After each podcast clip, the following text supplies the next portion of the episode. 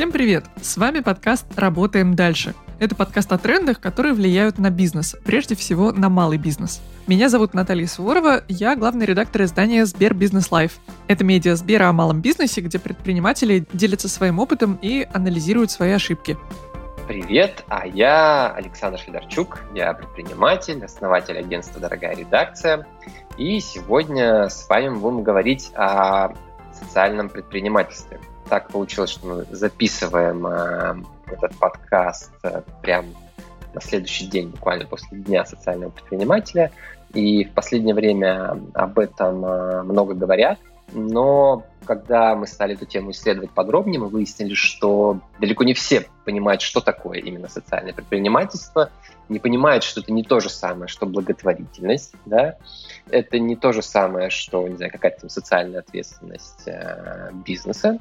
А, и когда люди начинают как-то эту тему копать, они вдруг выясняют, э, что, оказывается, это вот действительно есть какая-то проблема, да, там, социальная, например, там, не знаю, экологическая. А, и люди начинают э, создавать какие-то бизнесы, которые а, решают эти проблемы, да, и при этом это окупаемый, доходный бизнес, да, у которого есть э, команда, которая получает зарплаты, владельцы, может быть, даже инвесторы.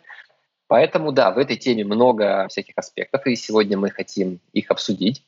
Зачем вообще обществу нужно социальное предпринимательство? А каким образом оно позволит э, обществу стать лучше? Почему именно бизнес должен э, решать те проблемы, которыми раньше занималось государство? И почему это выгодно, условно, всем участникам процесса. И сегодня в нашем подкасте участвуют Дарья Алексеева, основательница сети магазинов и благотворительного фонда «Второе дыхание». Раньше эти секонд-хенды были известны как Charity Shop. Дарья организует сбор ненужных вещей, часть из них продает в секонд-хендах, а полученную прибыль направляет на социальные активности. Сбор, сортировку и переработку ненужной одежды и отправляет вещи на благотворительность. Второй гость – Константин Лившиц, основатель компании «Система Забота». Это петербургский сервис социального сопровождения, который помогает инвалидам и пожилым людям. Люди могут нажать на тревожную кнопку, быстро связаться с центром обработки вызовов и получить помощь врача. И третий гость – Анна Пузыренко, эксперт по социальному предпринимательству и трекер импакт-проектов. Анна ведет команды социальных предпринимателей к достижению целей и помогает им распознать, какой эффект их деятельность оказывает на общество. Недавно был День социального предпринимателя. Мы хотели поговорить о предпринимательстве. Появляется все больше бизнесов в этой сфере появился закон у нас о социальном предпринимательстве, и люди стали, какое-то количество людей регистрируются, сколько-то зарегистрировалось в 2019 году, сколько-то в 2020, сколько-то в 2021. Возможно, здесь эффект низкой базы, и, возможно, участников не стало больше, но, тем не менее, в любом случае интерес к теме точно а, возрос, и мы обнаружили, что не все в полной мере понимают, что такое социальное предпринимательство, кто-то путает это социальной ответственностью бизнеса, кто-то путает это с благотворительностью, кто-то, когда начинает в этой ситуации разбираться, задается вопросом, это что же они зарабатывают деньги на а, решение социальных, экологических каких-то проблем. И как же так а, можно?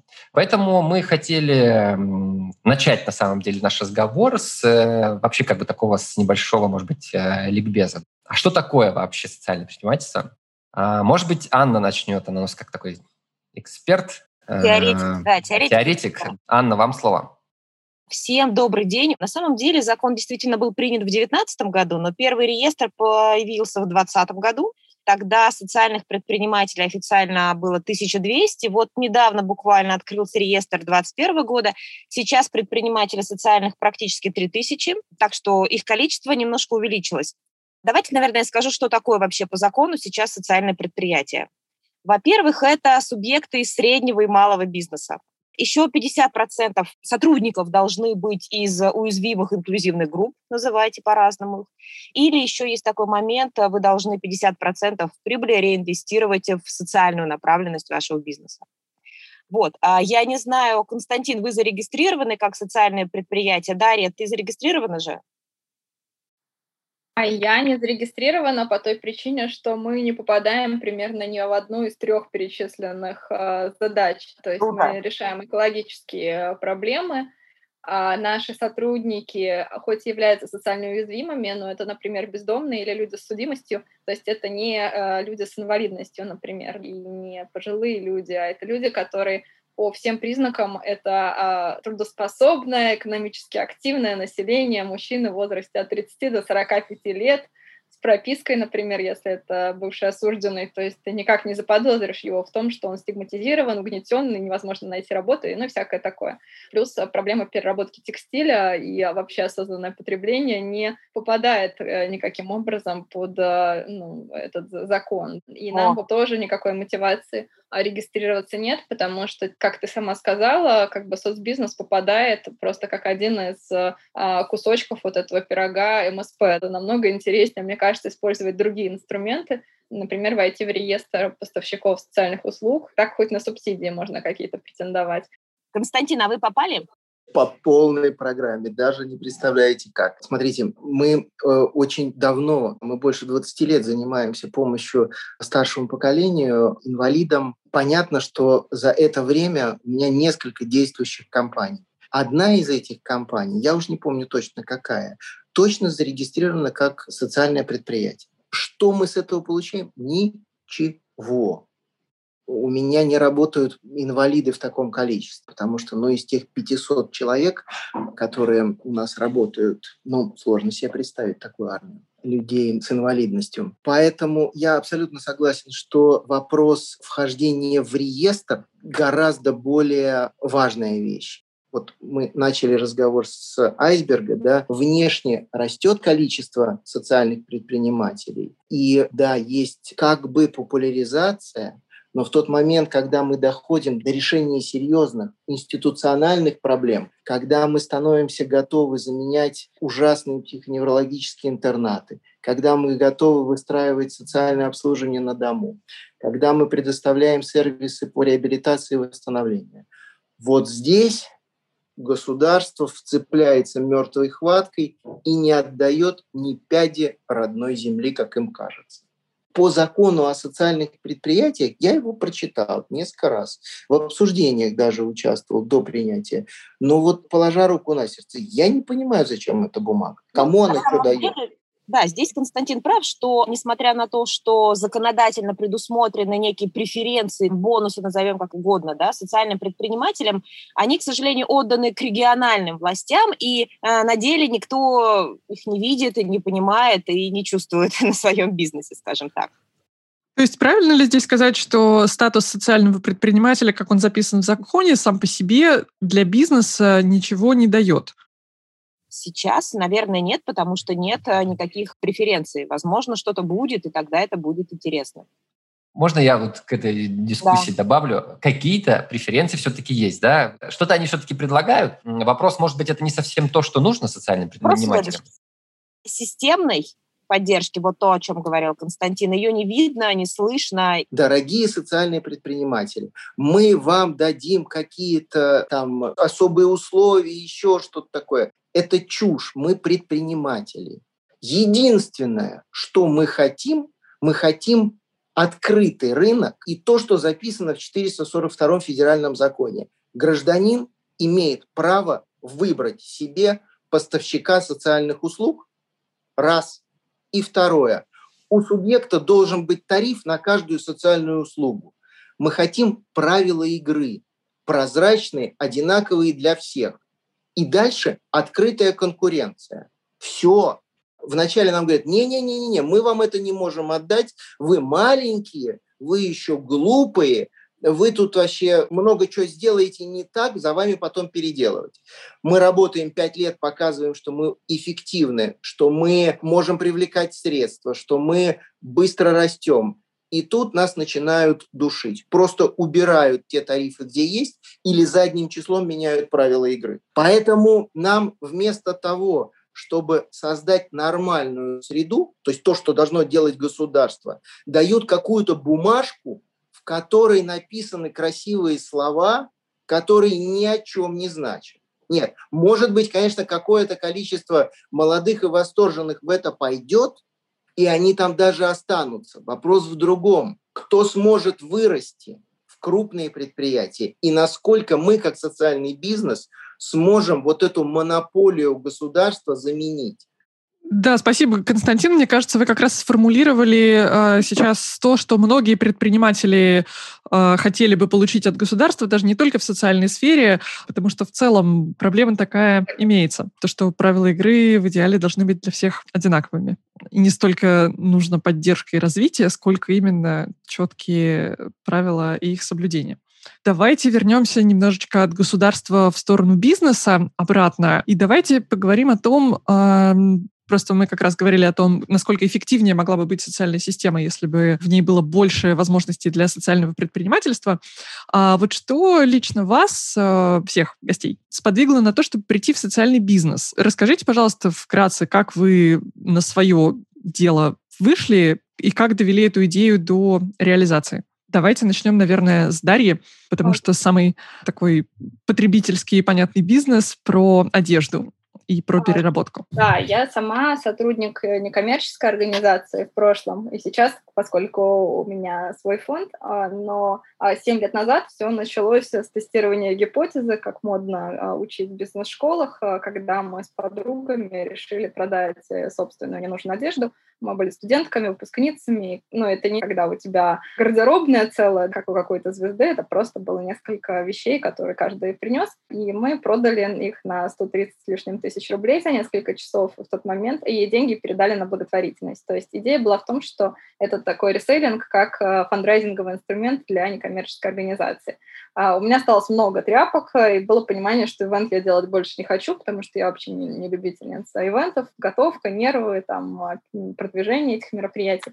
Решила открыть магазин, где все будет постоянно продаваться, то есть э, вещи продаются, люди приносят ненужные вещи, такой круговорот, замкнутый цикл потребления. И через год я его открыла, а сейчас у нас 800 э, пунктов приема по всей стране, 7 а, своих магазинов, и основной доход, который мы зарабатываем, это даже не доход от продажи одежды, хотя он очень существенный, но еще и сервисная история. То есть мы для крупного ритейла сейчас э, делаем такие акции или постоянно действующие программы, когда клиенты в магазинах э, ну, известных достаточно брендов в любом торговом центре в стране могут сдать ненужные вещи, а второе дыхание берет на себя дальнейший процессинг. И для бренда это возможность привлечь новую аудиторию, рассказать о своей социальной активности. Социальный бизнес — это не то, что в реестре или не то, что написано в законе, а это когда у тебя есть мотивация что-то изменить, она не просто мотивация топ-менеджера быть хорошим, и дальше это что-то изменить, оно а, управляет всем, всем твоим целеполаганием, твоей стратегией, а, но это решается с помощью какой-то существующей бизнес-модели. То есть это не должна быть НКО, например, благотворительный фонд, который там что-то немножко зарабатывает. И это не должен быть частный филантроп, который а, решил своими деньгами закрыть какую-то проблему, да, районную, городскую или федеральную.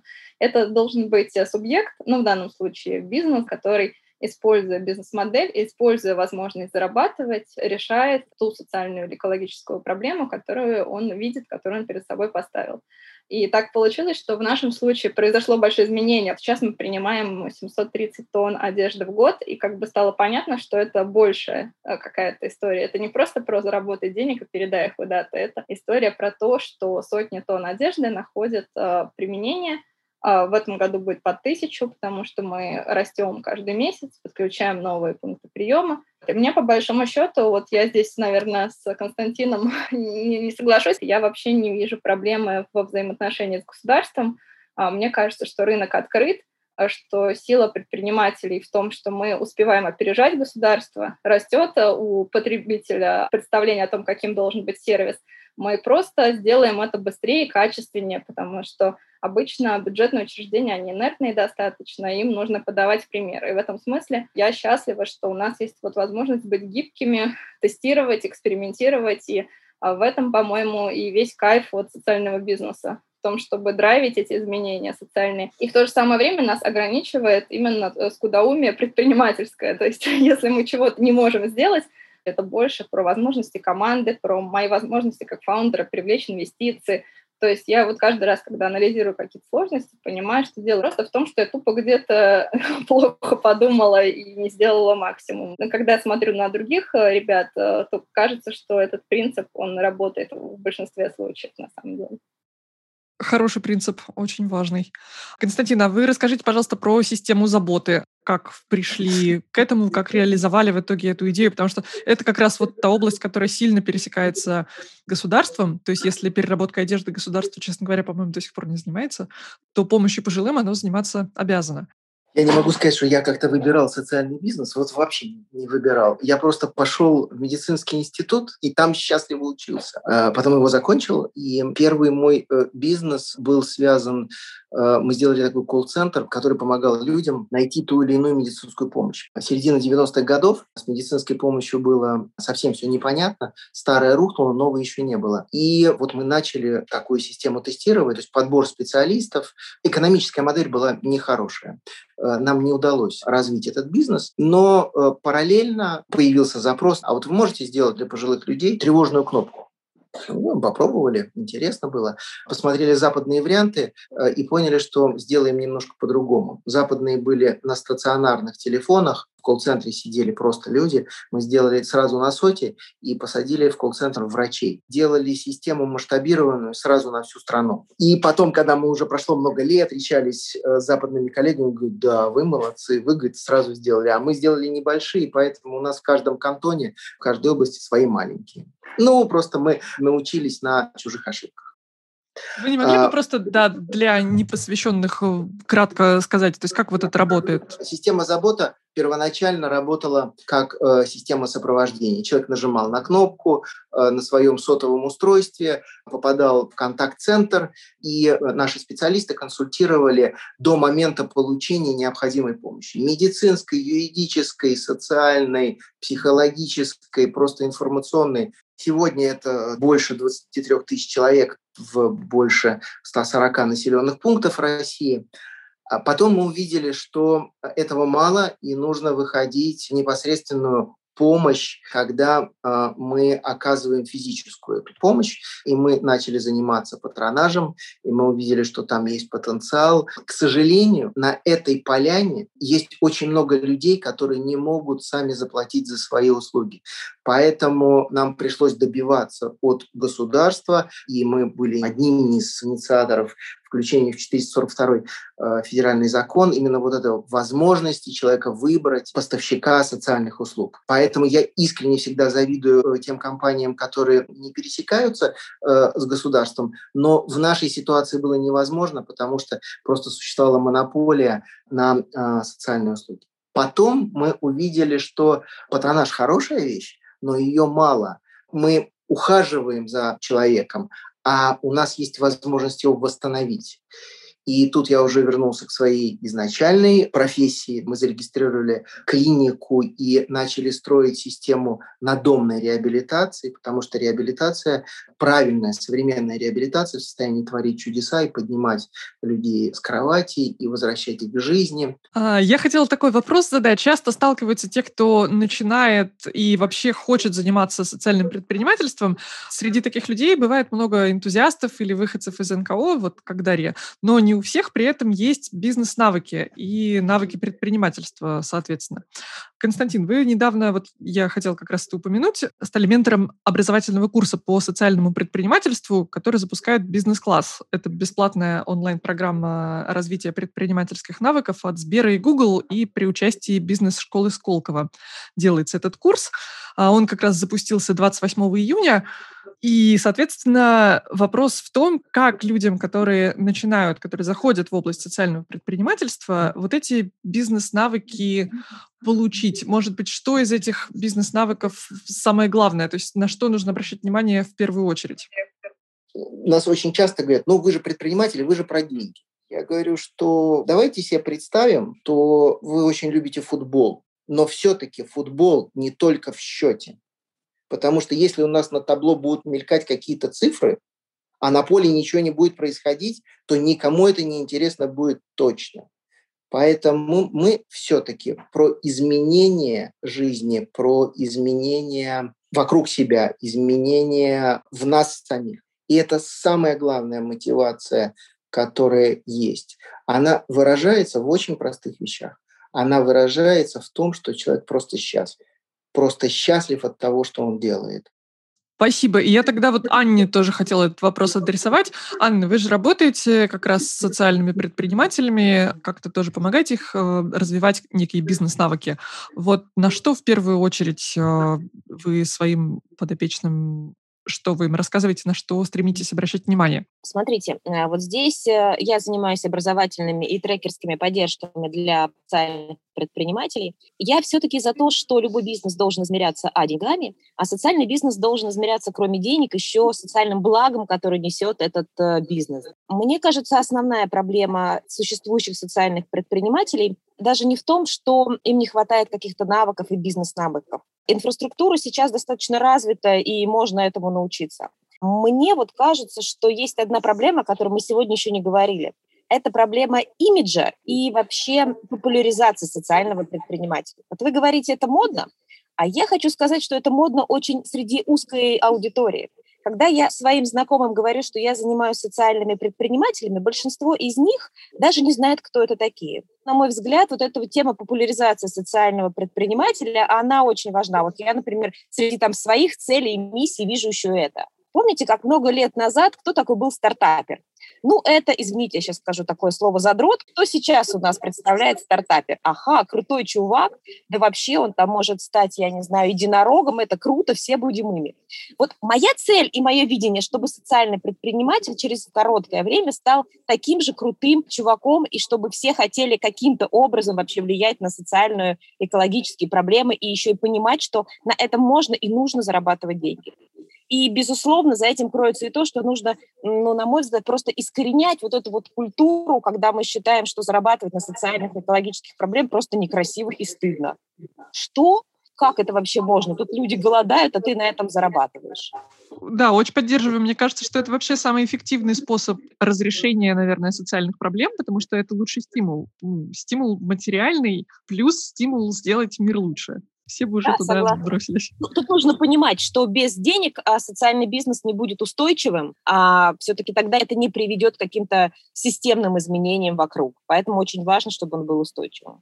Давайте, раз уж э, вы так связали идею социального предпринимательства и стартапов, поговорим о таком вопросе, который очень любят э, как раз стартаперы. Они любят рассуждать о голубом океане, о каких-то неких возможностях, которые можно получить. А социальное предприятие — это все-таки голубой океан или это сложный, трудный бизнес, которым, ну, даже, скажем, на горизонте там 5-10 лет будет очень сложно заниматься?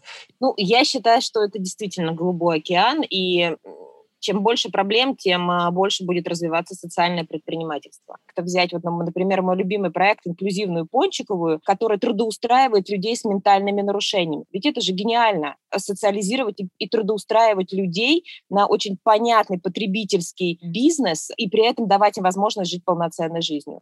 Не знаю, я за голубой океан. Ария, вы что скажете? Мне кажется, что это зависит от того, как ты сам к своему бизнесу относишься и что ты видишь в финале потому что я вижу людей, которые, например, открывают частный детский садик для детей с особенными потребностями, и это никогда не будет просто. Но не сегодня, не через 15 лет. Они также будут сидеть в этом детском садике, переживать, что не наберут группу, переживать, что родители не заплатили, переживать за детей. То есть такие типичные проблемы из жизни э, ИПшника в России. Неважно, социальный бизнес или асоциальный, ты как бы с одним и тем же сталкиваешься. Если мы вообще по-другому на это смотрим, мы смотрим на тренды, смотрим на а, то, как э, коллаборироваться с крупным бизнесом, смотрим, чем мы можем быть интересны государству, э, смотрим на то, как нам могут помочь э, медиа, смотрим, что нужно потребителю, то это про голубой океан и развитие. Это вообще вопрос, он не про социальный бизнес и не про бизнес в целом, это вопрос про человека, который делает этот бизнес, и про то, как он относится к тому, что он делает. То, что делаю я, можно делать уныло, супер уныло, страдать от того, что люди сдают трусы, от того, что 8% в прошлом году того, что мы собрали, нам пришлось выкинуть, потому что это невозможно было переработать. Что люди ключи забывают в сумках, и нам приходится их искать в поставке из четырех тонн одежды, а потом их куда-нибудь в Красноярск отправлять. Ну, то есть я могу рассказать кучу историй, и все решат, что невозможно заниматься темой реюзинга одежды в нашей стране. А могу рассказать про какие-то другие вещи, абсолютно вдохновляющие, классные, а, которые, наоборот, э, еще 20 социальных бизнесов создадут.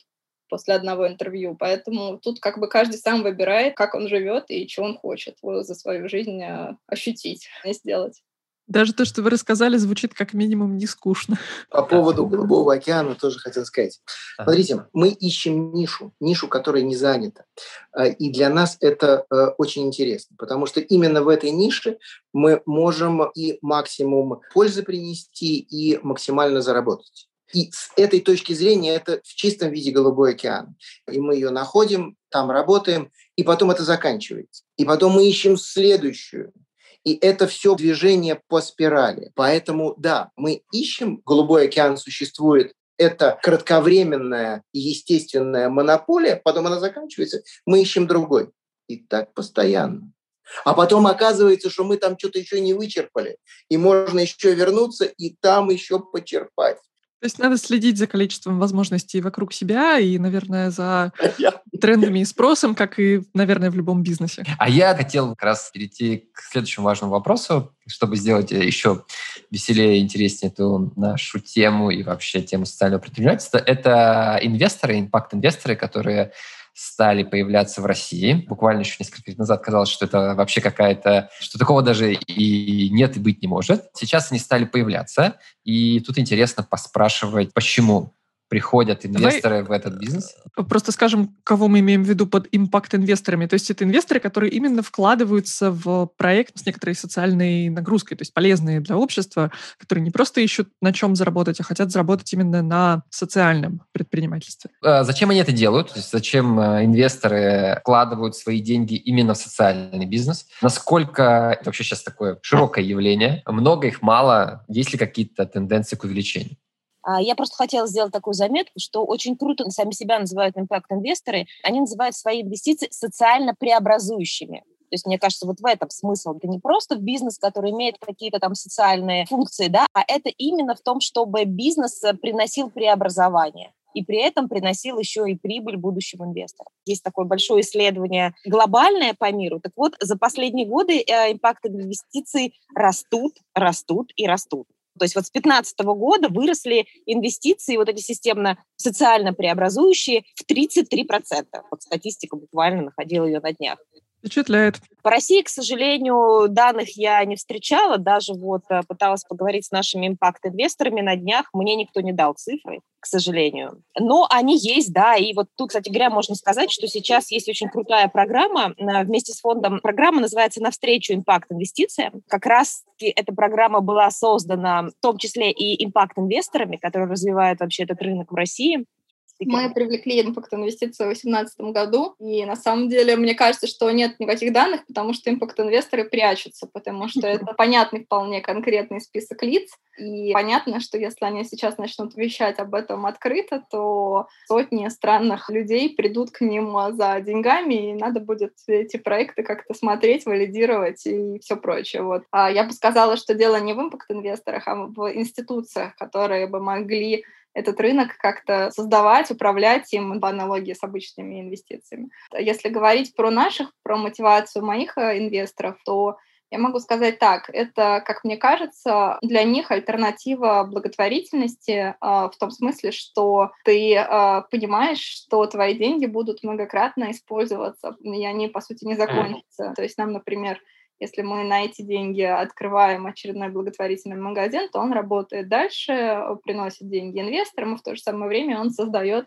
дополнительные ценности, блага. Если бы наш э, инвестор просто решил пожертвовать ту же сумму денег в какой-нибудь благотворительный фонд, который бы раздавал а, бездомным одежду, то примерно за полтора года этот фонд потратил бы его средства, отчитался бы за них, и на этом бы программа закончилась. Поэтому для инвесторов, ну, это же абсолютно про такую бизнес-логику. Эти люди привыкли а, вкладывать деньги в бизнес-проекты, и им очень важно, чтобы социальный проект тоже был устойчив.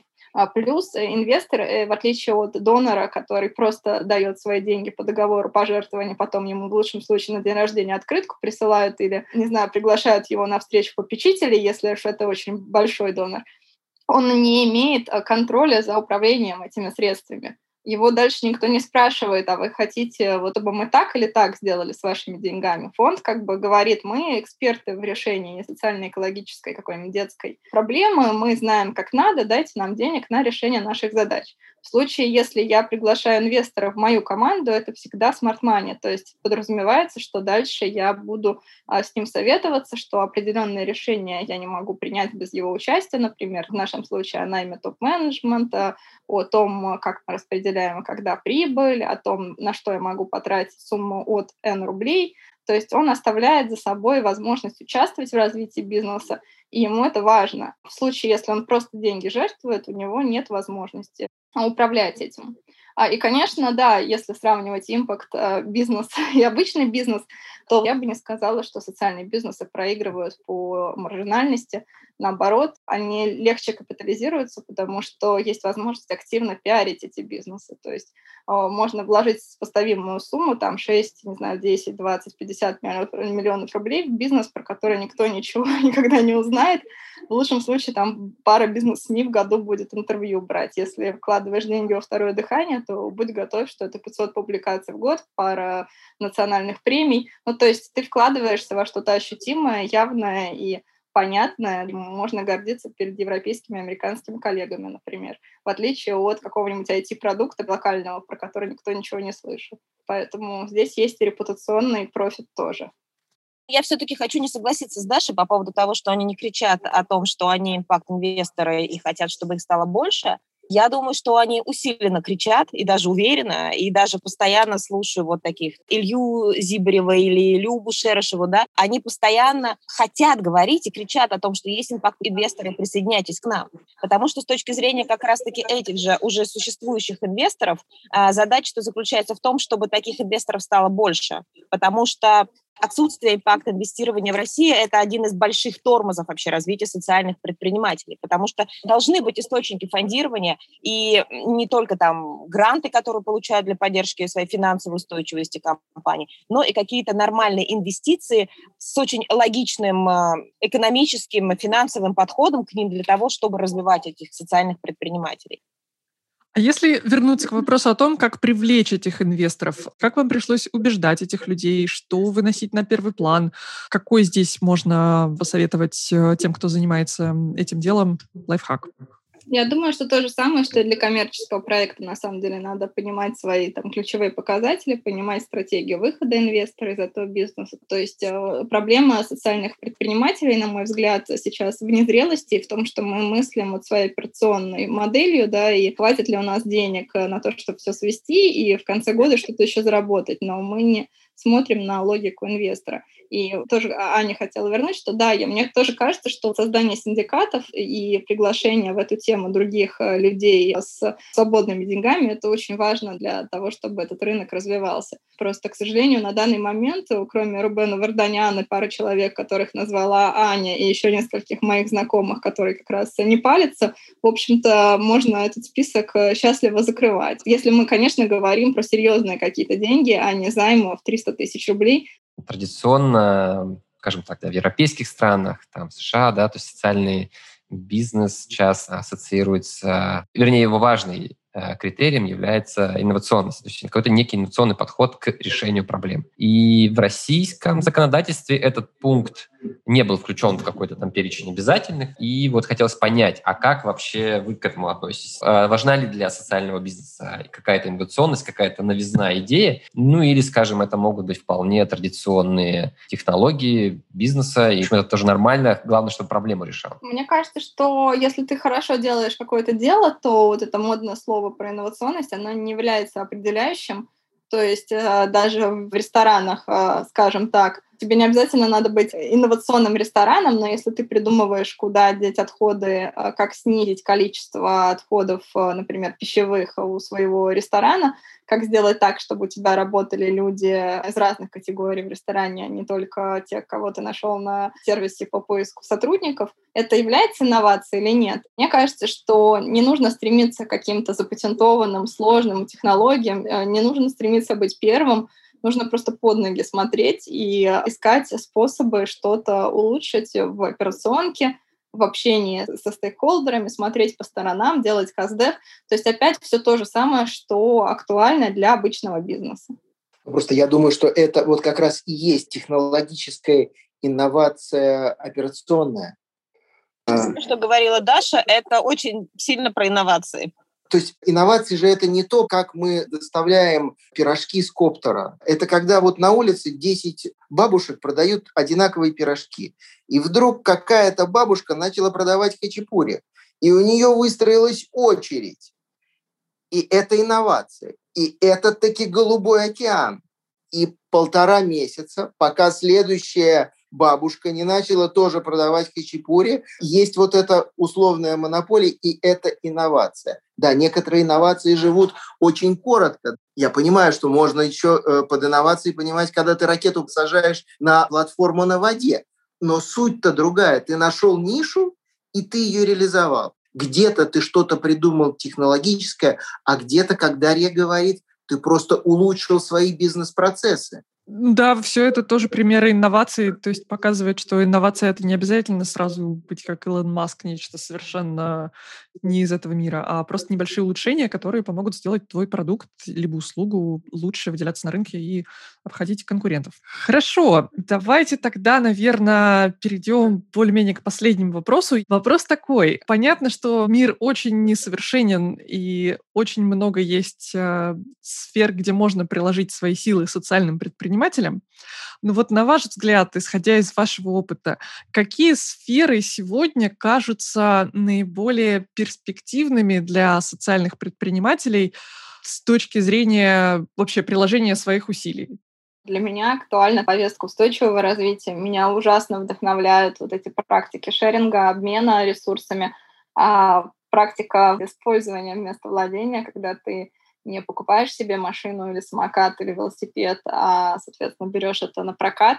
Это хорошо для природы и полезно и удобно для нас, для всех, и экономичнее намного. Мне кажется, что здесь поле не паханное, и есть возможности деньги зарабатывать, и какую-то пользу миру причинять. В то же самое время, если ответить не от сердца, а мозгом на этот вопрос, то посмотрите, а, в очередной раз призываю 17 целей устойчивого развития, все что угодно, начиная от детского образования и заканчивая гендерными вопросами, устойчивыми городами, спасением океанических рыб каких-нибудь. То есть тыкай в любую, они разбиты еще на 169 задач. Вот любая задача, по сути, может быть идеей для создания нового какого-то стартапа. И во всех этих задачах есть деньги. Константин, а вы как думаете? Здесь действительно каждый будет э, рассказывать про свою историю, потому что вовлечен в это.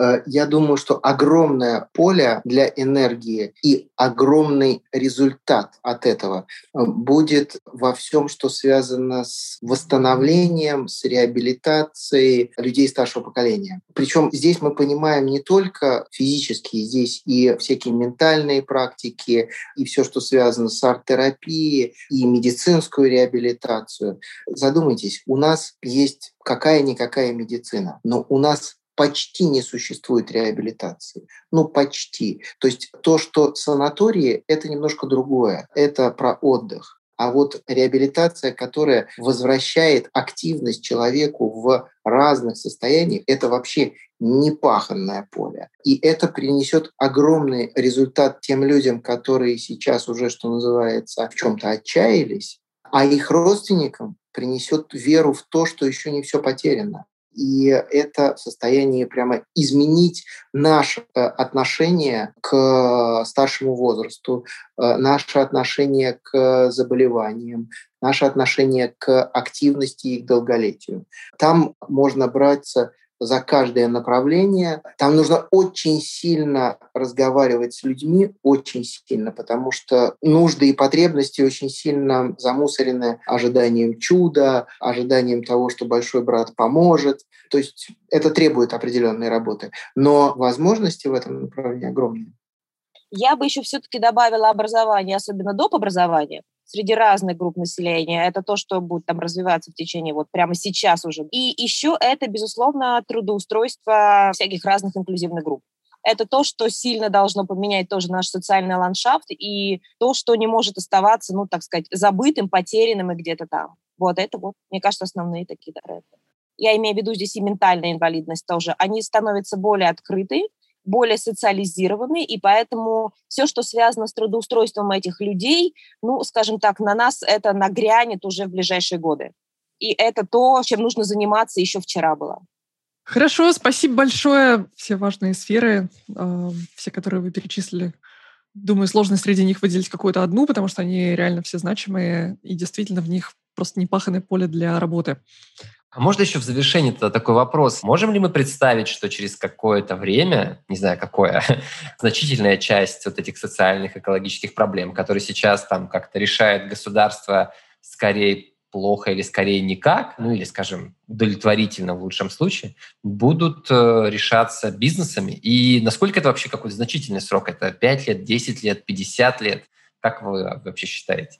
А, я думаю, что да, что, во-первых, история про то, что государство и бизнес объединяются для решения проблем, это факт. Бизнесы возьмут на себя больше, и стартапы возьмут на себя больше, и у НКО появится возможность тоже активно участвовать в том, как организованы социальные экологические сервисы масштабные в нашей стране. Мне кажется, что все к этому идет. И главное, что хочется сказать, что не надо верить, что государство должно все это делать. Но э, плохая новость и в то же самое время эволюция в том, что одно дело побороть существующие проблемы, другое дело быть готовыми к новым. То есть запросы общества меняются, Например, 20 лет назад, когда я училась в школе, нам говорили, что мусорить э, плохо, да, на улице, надо выбрасывать куда надо мусор. Сейчас школьников учат, как правильно разделять отходы, а еще через 20 лет будут учить, как перерабатывать собственные отходы в какие-то новые продукты, например. И мои дети будут в школе совершенно другие вещи проходить.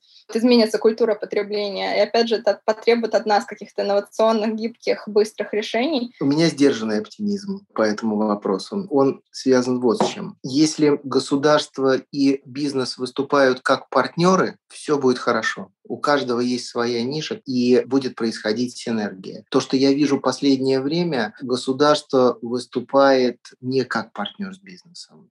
То есть есть «пойди туда, сделай то». Вот диалога не происходит. А в очень многих сферах этот диалог нужен для выработки решений. Тогда будет синергия, тогда будет результат. К сожалению, сейчас немножко другой вектор.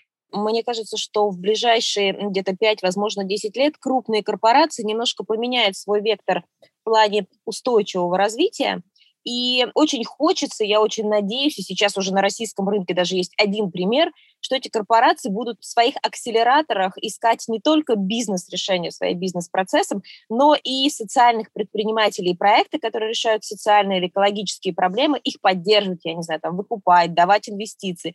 Ну, в общем, крупный бизнес должен стать и, скорее всего, станет более таким серьезным игроком именно на рынке социального предпринимательства и социальной франшизы. А знаете, да, действительно, мне кажется, что вы осветили все вопросы. Мне кажется, мы один маленький пропустили. Это вопрос начала бизнеса. Условно, мы спросили Константина, спросили Дарью, как они начинали. А, допустим, человек прослушает наш подкаст, и ему захочет какой-то проблемой заняться. Условно, он придумает э, свой голубой океан. Как ему все-таки начать, что ли? Какие первые шаги? Что ему почитать? Где ему получить какое-то образование в сфере социального предпринимательства? Куда обратиться? Первое, подумай а, то, что тебе из социальных проблем или экологических проблем волнует больше всего. Это первое. Вот выбери реально 10, потом сократи до 5 там, и до 3, что тебя реально волнует вот прямо вот вообще. А затем подумай из этих числа, вот, которых ты отметил, а, чем из этих ты занимался в течение последних двух или хотя бы года, или хотя бы полгода. Ну, тебя интересуют собачки, а ты реально ими занимался, или ты в ночлежку деньги перечислял? После этого сделай уже какой-то вывод, выбери таким образом какую-то нишу, которая тебя реально заинтересует. Следующий шаг – это, мне кажется, всегда нужно пообщаться с людьми, с этими импакт-предпринимателями, которые вообще занимаются этой проблемами, для того, чтобы понять, эм, для того, чтобы проникнуться, мне кажется, больше этой атмосферой и понять, что тут делается, что можно сделать. А уже после этого тебе можно приходить и где-то учиться там основам бизнеса или социального предпринимательства. Но вот мне кажется, начать э, нужно именно вот с той проблемы, которая тебя действительно волнует.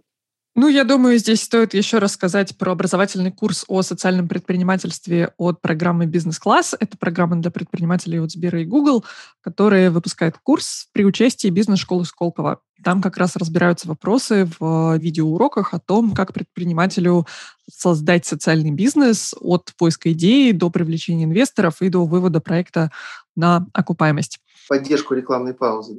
любое обучение, которое по твоему направлению, оно выводит уровень твоего сознания, уровень активности твоего мозга на совершенно другой уровень. Посмотреть один семинар, другой, третий, поговорить с разными людьми, сделать что-то. Э, это очень важно. Это вот такая потоковая история, когда не надо пытаться сразу сделать что-то идеальное. Нифига не получится. Э, ну, сколько людей, которые в этом перфекционизме э, сидят на диване, вначале просто сидят, потом сидят с пивом, потом сидят с пивом и телевизором, ну и все, и, и все этим заканчивается. Попытаться что-то сделать. Не получится, да и черт с ним прекрасно. Да, мне тоже кажется, очень интересная дискуссия. Спасибо большое, что поучаствовали. Вам спасибо. Так, ну что, Таша, давай подведем итоги нашей сегодняшней дискуссии. Мне очень понравился наш разговор. Мне кажется, многие из него почерпнули новое. И для меня, например, вот очень интересна была вся эта история про отношение к социальному предпринимателю как вот не к чему-то, что это условно, какая-то благотворительность, это какие-то НКО, это просто чей-то какой-то социальный там проект, а что это именно бизнес, причем это такое достаточно прогрессивное, инновационное направление, это к которому применимы все, что мы говорим о стартапах. Это голубой океан, это инвесторы, это там, какие-то прогрессивные технологии. И мне очень понравилось, что действительно, получается, вот есть у такого инвестора да, э, выбор отдать деньги на благотворительность, и, ну да, их потратят, это, конечно, кому-то принесет это пользу, какие-то там незащищенные слои общества получат какую-то поддержку, но деньги закончатся, и все, как бы эта помощь э, как бы закончится, да, условно. Когда система построена на, на какой-то благотворительности, да, она как бы конечна, да, она всегда нуждается вот в какой-то постоянной подпитке. Да, конечно, я сейчас вовсе не хочу там, не знаю, критиковать э, и каким-то образом ставить под сомнение необходимость существования благотворительных фондов, естественно, они необходимы.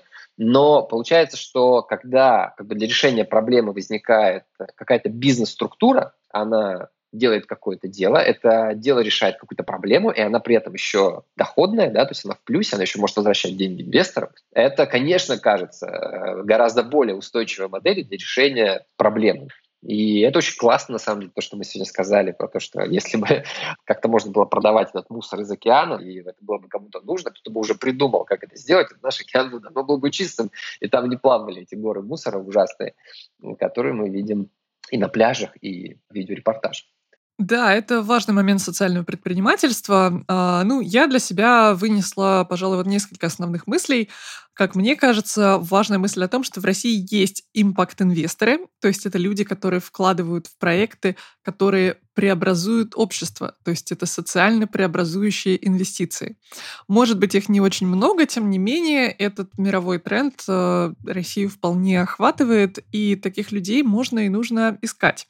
Их, соответственно, можно привлечь. У наших гостей, собственно, есть личный опыт их успешного привлечения. И если вы хотите привлечь импакт-инвестора к вашему социальному проекту, для этого важно все то же самое, что и для несоциальных бизнесов, а для обычных стартапов и компаний. Это хорошая, понятная бизнес-модель, а, некий четкий план, грамотная команда, ну и некоторая возможность а, не хочу называть это даром убеждения, но способность к коммуникациям, то есть умение инвестора уговорить и на деле показать ему э, ценность своего проекта.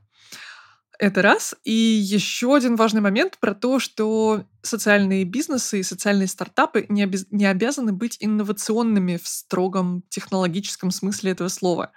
Когда вы используете инновации, это не обязательно должно быть применение новых технологий, это может быть любое небольшое улучшение ваших процессов, вашего продукта, услуги, какого-то используемого материала и так далее и тому подобное, что просто сделает ваш продукт или услугу более конкурентоспособной. Еще мне кажется, что важная история была, Анна в дискуссии предложила методологию да, или технику, как выбрать э, для себя, если вы вдруг решили заняться социальным предпринимательством, как выбрать для себя сферу для приложения усилий. Мне кажется, прям такое хорошее, очень короткое руководство к действию.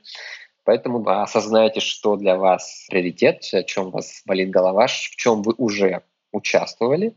Выберите эту сферу, Потом э, посмотрите какие-то курсы для социальных предпринимателей. Для этого мы рекомендуем образовательный курс по социальному предпринимательству, который запускает бизнес-класс.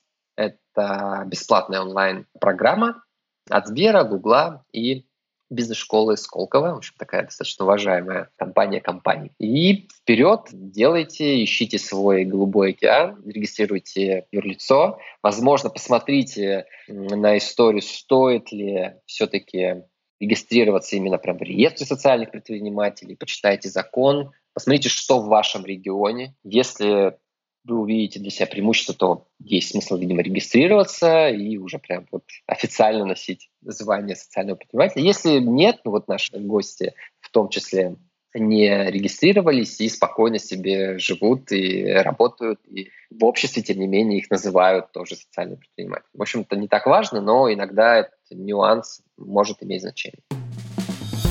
Спасибо, что послушали наш подкаст. Ставьте нам лайки и пишите комментарии на всех платформах, где вы его слушаете. Здесь еще важно дополнить, что подкаст выходит в рамках медиа Сбер Бизнес Live. Это издание Сбера о малом бизнесе и предпринимателях.